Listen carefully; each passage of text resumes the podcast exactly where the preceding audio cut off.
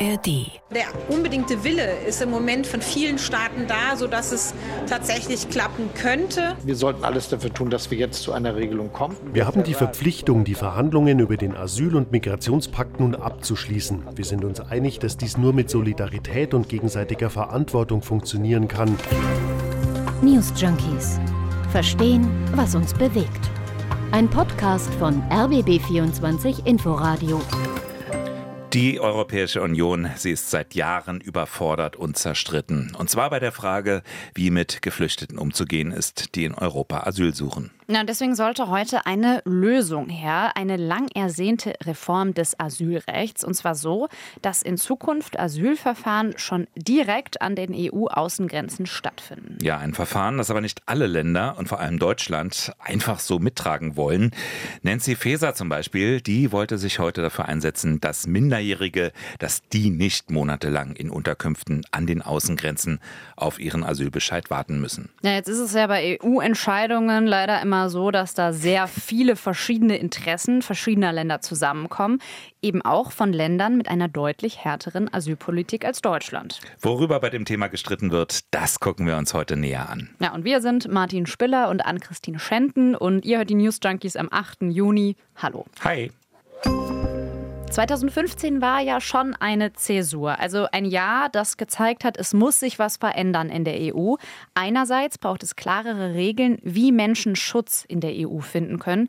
Und gleichzeitig muss man eben Wege finden, wie die Mittelmeerstaaten, wo ja besonders viele Menschen ankommen, wie die entlastet werden können. So ein Gipfel wie heute, der war also längst überfällig. Nancy Faeser, die klang heute Morgen auch noch sehr optimistisch, dass man sich irgendwie einigen wird. Der unbedingte Wille ist im Moment von vielen Staaten da, sodass es tatsächlich klappen könnte. Ja, Disclaimer an der Stelle. Also jetzt, wo wir gerade aufzeichnen, da wissen wir noch gar nicht, ob sich die EU-Innenminister einigen. Habt das mal ein bisschen im Hinterkopf. Aber wir hoffen, dass ihr in dieser Folge die Entscheidung, wenn sie denn feststeht, dass ihr die vielleicht einfach besser versteht und auch den Streit darüber natürlich. Genau, dass ihr das einordnen könnt. Genau. Und dafür schauen wir uns mal an, worum es genau geht. Also wir haben ja schon gesagt, die EU-Kommission, die hat da so einen Kompromiss eingebracht und darüber wird heute beraten. Und dieser Kompromiss sieht vor, dass die Asylverfahren in Zukunft direkt an den EU-Außengrenzen stattfinden. Und das passiert vor allem aus einem Grund. Und zwar sollen Menschen schneller wieder abgeschoben werden können. Das betrifft vor allem die Menschen, die auf ihrem Weg in die EU durch sogenannte sichere Drittstaaten gereist sind. Ähm, und in diese Staaten müssten sie dann nach EU-Recht, nach dieser neuen Reform zurückgeschickt werden. Das Ganze muss aber natürlich geklärt werden. Und das soll stattfinden in Unterkünften direkt an der Grenze. Das Verfahren dort könnte aber sehr lange dauern, auch wenn das so Schnellverfahren genannt wird, bis zu sechs Monate. Und so lange dürften diese Menschen die Unterkünfte nicht verlassen. Hm. Unterkünfte an der Grenze, das werden ja nun nicht unbedingt Hotels sein oder so. Hast du irgendwelche Informationen gefunden, wie man sich das vorstellen muss? Nee, wahrscheinlich muss man sich ein bisschen vorstellen wie Erstaufnahmeeinrichtungen. Die Bilder, die mir sofort in den Kopf gekommen sind, sind eher Bilder aus Calais oder Moria. Das sind ja die Lager, genau, die ja. wir von den Grenzen kennen. Und da sind die Zustände wirklich schlecht. Etwa 20 Prozent der Geflüchteten soll das ja betreffen, sagt die EU-Kommission. Die Zahl der sicheren Drittstaaten, die soll auch erweitert werden. Und darüber hinaus sollen die Dublin-Regeln gestärkt werden. Dublin-Regeln, das heißt ja, dass die Staaten, in denen Menschen zuerst ankommen, dass die auch den Asylantrag bearbeiten müssen. Passiert in der Realität aber häufig nicht. Die Mittelmeerstaaten, die sind überfordert, die leiten die Menschen immer wieder dann einfach so weiter. Und das Problem, das verschiebt sich damit. Ein Ziel dieser neuen Asylreform, die da jetzt heute besprochen wird, ähm, ist ja auch die Mittelmeerstaaten überhaupt zu entlasten. Mhm. Funktioniert das jetzt aber mit der Reform? Das steht da heute auch ähm, zur Debatte. Und die Mittelmeerstaaten sagen, hm, also ganz ehrlich, ja, das mit dem Schnellverfahren ist vielleicht eine okaye Idee, aber eigentlich haben wir ja so erstmal mehr zu tun. Und als Kompromiss äh, sieht man deswegen vor, dass Staaten wie Deutschland, Frankreich und so weiter verpflichtet werden, sobald sich die äh, Mittelmeerstaaten überfordert sehen, etwas mehr Geflüchtete aufzunehmen. Und darauf will zum Beispiel Italiens Innenminister Matteo Piantedossi heute auch beharren. Wir haben die Verpflichtung, die Verhandlungen über den Asyl- und Migrationspakt nun abzuschließen. Wir sind uns einig, dass dies nur mit Solidarität und gegenseitiger Verantwortung funktionieren kann. Ich Ich denke aber, es gibt den Willen aller, sich in dieser Legislaturperiode auf das Migrationsabkommen zu einigen. Ja, Stichwort Solidarität. Äh, zwei Staaten, die es nicht so mit Solidarität haben, sind ja Polen und Ungarn. Die haben ja eine wahnsinnig harte Migrationspolitik, also sagen eigentlich, wir wollen niemanden aufnehmen, außer Menschen aus der Ukraine. Und da sagt man jetzt aber, man will diese Staaten doch nicht so sehr in die Pflicht nehmen, sondern man will, dass sie Geld bezahlen. Also niemanden aufnehmen, aber dafür 20.000 Euro pro geflüchteter Person, die dann abgewiesen wird, soll dann an die Mittelmeerstaaten gehen. Kann sich damit einfach freikaufen. Klingt ein bisschen, ehrlich gesagt, nach modernem Ablasshandel oder so, ne? Mhm, wird aber von der EU-Kommission als Pflicht zur Solidarität etwas blumiger beschrieben. Also insgesamt klingt das schon nach einer deutlichen Verschärfung des Asylrechts, mhm. also schnellere Abschiebung und so weiter, die ganzen anderen Maßnahmen. Das stimmt. Manchen Staaten geht das aber nicht weit genug. Also es gibt auch Staaten, zum Beispiel Dänemark, die fordern ein sogenanntes Ruanda-Modell. Das gibt es in Großbritannien. Denn Großbritannien und Ruanda, die haben ein Abkommen, sodass Menschen, die in Großbritannien abgewiesen werden, nach Ruanda geflogen werden, abgeschoben werden, obwohl sie dort noch nie waren. Ähm, und sowas können sich manche Staaten eben auch für die EU vorstellen. Das heißt, Leute würden in Drittstaaten abgewiesen werden, wo sie noch nie waren, also die sie nicht mal auf ihrer Reise in die EU durchquert haben. Deutschland gilt ja bei dieser Entscheidung heute ein bisschen als das Zünglein an der Waage, denn Deutschland steht für eine deutlich liberalere Asylpolitik als eben viele andere EU-Länder. Feser, die wollte die Verhandlungen zwar nicht platzen lassen, ist aber trotzdem mit bestimmten Prinzipien in die Verhandlungen reingegangen, auch weil es Stress zu Hause in der Ampel gibt. Schauen wir uns das mal näher an. Genau, Stress in der Ampel, denn es geht im Kern ja um Maßnahmen, die den Zustrom von Menschen mit wenig Aussicht auf einen Bleibestatus begrenzen wollen. Die könnten nach Grenzübertritt erstmal in eine Aufnahmerichtung kommen, haben wir erzählt. Dort wird dann der Antrag geprüft und möglichst schnell eben, wenn es gut läuft. Genau, und wir haben auch erzählt, Deutschland selbst galt ja lange ein bisschen als Bremser, was eine härtere Gangart betrifft. Deutschland hat sich zwar immer wieder beklagt, andere Länder nehmen zu wenig Menschen auf, aber gleichzeitig musste Deutschland eben auch zur Kenntnis nehmen, dass eine Mehrzahl der EU-Staaten, dass die eben eine andere, eine härtere Asylpolitik wollten. Jetzt also dieser Anlauf zur Reform, zu einer gemeinsamen europäischen Politik. Ja, und jetzt ist die Frage, wird Deutschland die geplanten Verschärfungen mittragen? Genau, also zumindest an der Opposition wird es nicht scheitern, zumindest nicht an der CDU. Die ist für die Neuregelung und zwar ohne weitere Abänderungen. Der CDU-Abgeordnete Thorsten Frei im Bayerischen Rundfunk. Fakt ist eben, dass diejenigen, die hier sind, in der Regel auch bleiben können. Ganz unabhängig davon, ob sie nach einem Asylverfahren tatsächlich einen Schutzstatus zuerkannt bekommen oder nicht. Und wenn man dagegen etwas tun möchte, dann muss man an den europäischen Außengrenzen die Frage beantworten, gibt es einen Schutzstatus oder ist es eben nicht der Fall? Und deswegen wäre es richtig, in einem solchen Grenzverfahren alle Asylbewerber entsprechend zu prüfen, anschließend diejenigen mit Schutzstatus zu verteilen und die, die keinen Schutzstatus bekommen, auch sofort in das Herkunftsland zurückzuführen. Ja, ist die Frage, ob die betreffenden Länder die Leute dann auch wieder aufnehmen. Ja, das funktioniert ja bisher schon nicht. Und idealerweise müsste die Überprüfung ja eigentlich sogar schon in diesen Ländern stattfinden, um erstmal diese gefährlichen Reisen nach Deutschland zu verhindern. Aber daran ist bis auf weiteres wohl nicht zu denken. Aber was ist mit den Regierungsparteien in Deutschland? Besonders pikant äh, ist es ja, weil es jetzt die Ampel gibt. Ne? Und wir kennen die Ampel, die streitet sich gerne. Und jetzt sitzen ja eben auch die Grünen in der Bundesregierung, also eine Partei mit einer liberaleren Asylpolitik. Und ähm, es wäre ja schon fast zynisch, wenn jetzt ausgerechnet diese Regierung auch noch das Asylrecht hm. drastisch verschärft. Ja, ist interessant. Andererseits gab es in der politischen Geschichte ja immer wieder gute Beispiele, wo gerade Regierungen Vorhaben durchgesetzt haben, für die sie eigentlich gerade nicht stehen. Also hm. weil sie leichter gesellschaftliche Mehrheiten organisieren könnten, weil es ja dann kaum Opposition dagegen gibt. Da kann ja nicht polemisiert werden. Beispiel SPD und Hartz IV.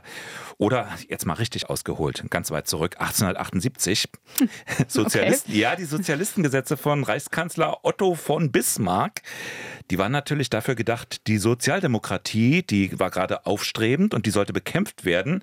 Aber die Gesetze von Bismarck selbst, die haben den Sozialstaat aufgebaut Und ohne die Existenz der Sozialdemokraten wäre das natürlich nicht passiert. Ja, hier noch eine richtige Geschichtsstunde mit Martin Spiller. Kommen wir mal zurück zur heutigen Asyldebatte. Ja.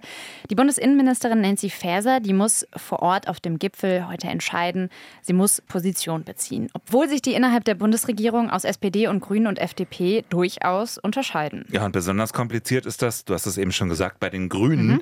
Da kommt wohl einiges auf die Parteispitze zu. Es droht, sagen viele, eine Zerreißprobe. Ja, unsere grüne Außenministerin Annalena Baerbock, die hat sich grundsätzlich hinter die Reform gestellt. Baerbock nannte den Vorschlag Fluch und Segen zugleich, aber die einzige Chance auf absehbare Zeit zu einem geordneten und humanen Verteilungsverfahren zu kommen. Das hat sie den Funke-Medien gesagt. Ja, damit wurde Baerbock gewissermaßen zur Zielscheibe eines Briefes. Neben Vizekanzler Habeck, Familienministerin Paus äh, und den Parteivorsitzenden eines ziemlich bösen Briefes, unterzeichnet von über 700 Mitgliedern der Grünen. Dabei zum Beispiel immerhin auch die Hamburger Justizsenatorin, die Fraktionsvorsitzende im Landtag Thürings und der Vorsitzende der Grünen Jugend. Die erinnern nämlich nicht nur an den Koalitionsvertrag, die sehen auch die Grundsätze der Partei in Gefahr. Heißt es, wir stehen vor den gravierendsten Asylrechtsverschärfungen der vergangenen 30 Jahre und wenn wir uns als Menschenrechtspartei verstehen, dann müssen wir jetzt klar machen, was das für uns bedeutet. Und Populismus darf nicht in Gesetzform gegossen werden. Also es rumort an der Basis. Ja, und tatsächlich heißt es im Grünen Parteiprogramm, das Asylverfahren findet im aufnehmenden Mitgliedstaat statt. Vorgezogene Asylverfahrensprüfungen an den Außengrenzen lehnen wir ab. Und das Ach. ist ja genau das, was jetzt passieren genau. soll. Genau. Und die Partei Basis kritisiert vor allem, dass dieses Grenzverfahren, das haben wir ja ausführlich beschrieben, dass das auch für Familien gelten soll und dass dann auch Minderjährige mehrere Monate in einer Art von Haft verbringen könnten. Mhm. Dagegen kündigte auch Grünen Chef Omid Nuripur Widerstand an. Wir werden uns dagegen stemmen, hat er gesagt. Der hält aber auch längst eine Einstufung weiterer Länder als sichere Herkunftsländer für denkbar. Mhm. Und das ist auch ein Streitpunkt bei den Grünen. Ja, also in Sachen Alter, da fordert er jetzt auf jeden Fall alle unter 18 sowie Familien mit Kindern, die sollen aus dem Grenzverfahren ausgenommen werden. Mhm. Man wolle zwar eine europäische Lösung, aber nicht um jeden Preis. Ja, das ist eine Forderung, die ja nicht nur von den Grünen kommt. Das fordern in einem Positionspapier auch 30 30 junge Abgeordnete aus Grünen und SPD. darin heißt es, Minderjährige und ihre Eltern dürfen keinesfalls in ein solches Grenzverfahren kommen. Ja, und das sieht auch Birgit Zippel so, innen- und migrationspolitische Sprecherin der Fraktion der Sozialdemokraten im Europaparlament. Heute im RBB24 Inforadio Interview. Ich finde es gut, wenn man generell Kinder und internationale Definition ist ja, Kinder sind Menschen bis 18 einhalten würde. Auch deshalb, weil es keine gesicherten Möglichkeiten gibt, schnell zu erkennen, ob jemand jetzt 12 oder 11 oder 12 oder 14 ist. Von daher wäre das mit Blick auf Kinderrechte natürlich sehr wichtig. Mein Eindruck ist allerdings, dass das, was die Bundesregierung gerade versucht zu diskutieren, auch der Versuch ist, eine Brücke zu bauen zwischen den sehr konträren Positionen verschiedener Mitgliedstaaten, um tatsächlich eine Einigung zu erzielen. Und die Details zu den Grenzverfahren, die auch Innenministerin Faeser vorgelegt hat, sind ja nochmal deutlich anders als das, was andere Mitgliedstaaten auf den Tisch liegen, die da sehr rigoros sind, die keinerlei Ausnahmen etwa für Kinder zulassen wollen. Ja, Birgit Sippel hat gesagt, ich finde es gut, wenn es so wäre. Aber was passiert, wenn sich Nancy Faeser nicht durchsetzen kann? Scheitert dann die Einigung auf europäischer Ebene?